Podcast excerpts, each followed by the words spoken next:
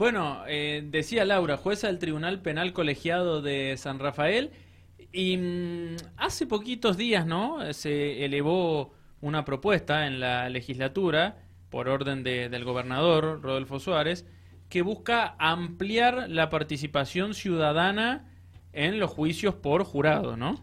Em, ¿Qué nos puede decir usted de, esto? Sí, bueno, es así como vos lo decís. El gobernador Rodolfo Suárez presentó un proyecto ante la legislatura eh, en el que solicita, en el que pide se trate la ampliación de la competencia de los juicios por jurados eh, para tres casos más, tres delitos más. Como debes recordar, Joaquín, hasta ahora se vienen juzgando mediante el juicio por jurado solamente los casos del artículo 80 del Código Penal, los homicidios agravados, son los delitos más graves que prevé el Código Penal. Y el gobernador lo que hace con este proyecto es pedirle a la legislatura que amplíe el juzgamiento de juicio por jurados mediante juicio por jurados para los casos de violación seguida de muerte o abuso sexual seguido de muerte eh, los casos de homicidios agravados por el uso de armas de fuego y los casos de homicidio con motivo o vocación de robo. Es decir, tres figuras más, lo que duplicarían posiblemente el número de juicios por jurados que se harían en la provincia. Este, este proyecto tiene como base un informe que presentó la Comisión de Seguimiento de Juicios por Jurados. La ley de juicios por jurados crea una comisión encargada de, seguir, de, monitorear cómo están funcionando los juicios por jurados. Eh, y bueno, esta comisión eh, ha presentado una evaluación muy positiva de, este sistema de juzgamiento. Eh, hace saber que se han realizado 29 juicios en toda la provincia que han sido exitosos, que se han llevado adelante con total normalidad, que se han desarrollado muy bien y que además en todos los casos que han sido que han llegado a conocimiento de la Corte Suprema de Justicia de la provincia, todos fueron confirmados, decir, las sentencias que dictamos los jueces que intervinimos en juicios por jurado. Eh, sentencias dictadas en base a los veredictos que a los que alcanzó el jurado, a los que arribó el jurado, fueron todas confirmadas, lo que demuestra que el sistema está funcionando bien también desde lo sustancial, es decir, que la ciudadanía está, eh, está participando comprometida de manera responsable y que está dictando sentencias razonables, sentencias justas, y que la Corte confirma. Bien, bien. Y digo, eh, ¿está bien eh, que se involucre al ciudadano cada vez más en, en la justicia, en este caso, en definitiva? Sí, está muy bien. Además, o sea, más allá de lo que yo piense, hay un mandato constitucional, de nuestra Constitución Nacional, desde el, que fue sancionada desde el año 1853, que establece que los crímenes y las causas penales tienen que ventilarse mediante el juicio por jurado. Es decir, que ella es la Constitución la que determina que es la ciudadanía la que tiene que involucrarse de manera activa en la administración de justicia y eh, dictar, eh, dictar eh, sentencia de alguna manera en los casos criminales.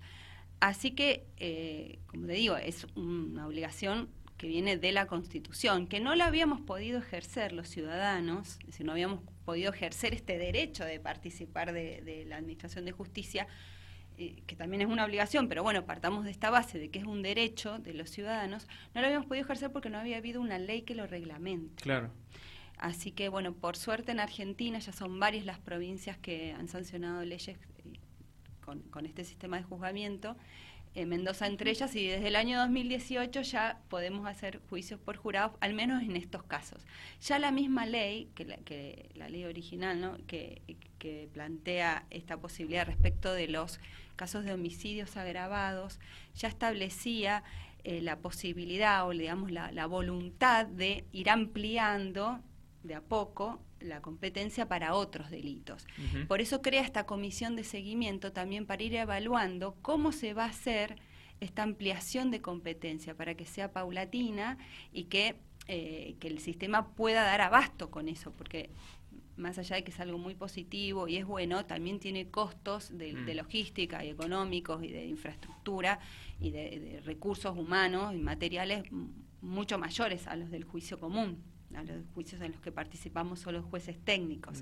Entonces fue algo que también debieron evaluar y, bueno, en, este, en esta propuesta que hace la comisión de seguimiento considera que esta ampliación, o sea, que el sistema está en condiciones de dar respuesta eh, a los casos con esta ampliación. Bien. Bien, me quedo con lo que decía anteriormente eh, la jueza, eh, que hacía referencia de que no se había podido implementar porque no estaba la ley aprobada. Pero bueno, eh, ¿cómo han visto ustedes, los profesionales? ¿Estaban esperando por esto? ¿Estaban ansiosos de que se incluyera al ciudadano a formar parte?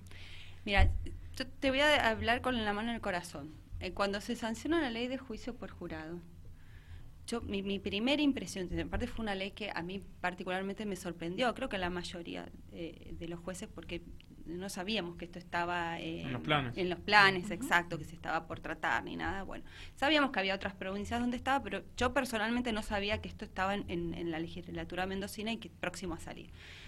Cuando sale me sorprendió, nosotros, te imaginan que para ser jueces hemos estudiado muchos, muchos años, nos hemos preparado mucho, hemos pasado muchísimos exámenes por el Consejo de la Magistratura y qué sé yo. Entonces, em, bueno, cuando llega, yo dije, bueno, eh, aparte que nunca había estudiado profundamente el sistema de jurado clásico, esa es la verdad. Este, así que bueno, cuando sale, por supuesto, los jueces que a los que nos tocaba este tema tuvimos que ponernos a estudiar rápidamente y desde lo personal me enamoré por completo de este sistema de juzgamiento. Me parece sumamente transparente. Eh, hay, hay cuestiones que son muy, muy valiosas. La participación del ciudadano le da una legitimidad a la decisión, a, la sentencia. La decisión que alcanzan esos 12 es incuestionable para la, para la comunidad en general nadie la discute, nadie, la, comunidad, la, ciudadanía, la, población, eh, considera siempre que es una decisión legítima, nunca duda de que, de que ha habido algo atrás, de que o porque el juez alguien, alguien lo tocó, porque siempre gana el poder, o siempre está en una creencia como una, ¿no? Por lo menos últimamente en Argentina eh, este descrédito no, no, está respecto de, eh, de las decisiones que adopta un jurado. Después, bueno, involucrar eh, directamente a la ciudadanía es algo que amplía la participación democrática, ¿ah? nos hace, trasciende no solo a los jurados que participan, sino a la sociedad en general que tiene que tomar cartas en el asunto, que tiene que venir ya a la audiencia de selección, informarse de cómo funciona esto. Eh, y bueno, después tiene otras cosas muy valiosas como por ejemplo, de, los 12 ciudadanos, 6 son mujeres y 6 son varones. Esto posiciona a las mujeres en puestos de decisión, las ubica eh, en la toma de decisiones importantes, decisiones relevantes y en paridad, es decir, en igual número de mujeres que de varones. Me parece que eso es un, salto importante en lo que tiene que ver en, en la igualdad de género, igualdad de oportunidades, ¿no? Eh, y algo también que destaco como muy valioso es que la ley exige unanimidad para alcanzar veredicto. Es decir, son 12 personas. Si no hay unanimidad, ¿qué pasa? Mm, bueno, si no hay unanimidad, el, el, jurado, por supuesto que el juez técnico le da todo el tiempo que les haga falta para que alcancen unanimidad, para que puedan discutir el caso. No hay límite de tiempo. No, no. Este, y bueno, cuando ya, ya no, no pueden ponerse de acuerdo, se lo comunica a las partes, a la Fiscalía y la Defensa, y es la Fiscalía la que tiene que decidir si retira la acusación o si solicita que se haga un nuevo juicio por jurado. Con otros dos. Con otros dos. No los de nuevo, No, de nuevo se repite todo, todo el proceso. Los ciudadanos son por sorteo, ¿no? Que se eligen. Para el, bueno, tiene varias etapas la selección hasta que llega a los 12. ¿Querés que te cuente qué pasa primero con la unanimidad y después para que no queden cosas en el tintero? Un orden para que quede claro, sí. Eh, lo que les decía que me parece muy valioso eh, la exigencia de unanimidad de nuestra ley, que no la exigen todas las leyes de, las demás provincias, ¿eh? pero sí está en la legislación mendocina porque esto obliga a esas 12 personas que, como les decía, no se conocen, que provienen de distintos estratos sociales, que tienen distinta formación, distintas experiencias de vida, a, bueno, después de que han prestado atención a toda la prueba y que han visto y escuchado a todos los testigos, a los peritos y que las partes han presentado sus casos, a discutir el caso eh, y tener que escucharse. Mm escuchar al otro, no entrar con eh, posiciones tomadas, no ser rígido, ser muy flexible en, en, lo que uno piensa y estar dispuesto a cambiar de posición.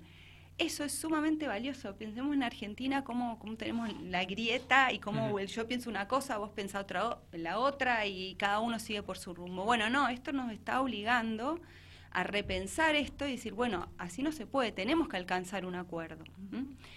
¿Y mm, qué me habías preguntado? Disculpame. no, que si eran por sorteo ah. los 12 ciudadanos que se eligen, porque vos dijiste, es una obligación, es un derecho también, ¿no? María Eugenia Laigle, recordemos jueza del Tribunal eh, Penal Colegiado de San Rafael, eh, pero es eh, una mm, obligación, es un derecho y, la consulta se irá por sorteo que se eligen los 12 ciudadanos. Es una carga pública, el quien es convocado tiene la obligación sí, no te puedes negar. venir, no, no te puedes negar, tienes la obligación de, de ir a los tribunales, de ir a la convocatoria y el sistema de selección hasta llegar a esos 12 es así. Una vez al año se depura el padrón electoral, eh, porque hay algunas personas que no pueden, no, pueden ser jurados porque la misma ley lo, eh, no lo permite. Para ser jurado hay que tener entre 18 y 75 años de edad, ser ciudadano argentino con domicilio en la provincia de Mendoza, saber leer y escribir y no ser abogado. Básicamente son eso. Hay más requisitos, pero les digo los, algunos, los principales. Los principales. Entonces, bueno, se depura el padrón, sacando, por ejemplo, las personas de entre 16 y 18 pueden votar, pero no podrían ser jurados. Claro. Entonces, bueno, se hace esta tarea de depuración y después cuando ya llega el caso concreto, un caso, un juez tiene un caso concreto que va a ser juzgado mediante juicio por jurado, cuando em, días antes del que está previsto el juicio se realiza un sorteo con la oficina de juicio por jurados donde se seleccionan a 48 personas, mitad varones y mitad mujeres. Mm. A esas 48 se las convoca a una audiencia de selección. Y ustedes se preguntarán por qué sorteamos 48 si vamos a necesitar 12. ¿Para qué hacemos venir a todos eso?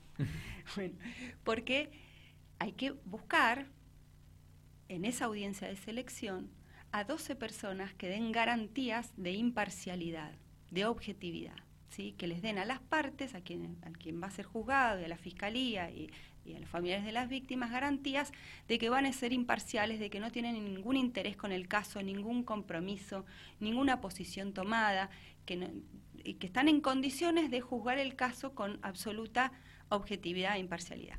Por eso se realiza esta audiencia de selección donde se les hacen una serie de preguntas a estas 48 personas para ir conociéndolas un poco más, saber quiénes son, se les hace conocer quiénes son las partes, quién es el acusado, quién es el fiscal, quién es el defensor, si hay algún familiar se lo retira o tiene algún vínculo con alguno, ya eh, es retirado, es relevado. Y las partes también le piden al juez, en el caso que consideren que hay algún jurado algún posible jurado que tenga alguna causal de, que no les garantice, como les decía, que haya alguna causa que haga que no les garantice imparcialidad, se lo recusa. Si la parte le pide al juez, que lo retire. El juez evalúa y si, si, lo retira o no. Y con los que quedan, sí se sortean los 12 definitivos, seis mujeres y seis varones y eh, seis suplentes también. Tres varones y tres. Sí, por cualquier eventualidad.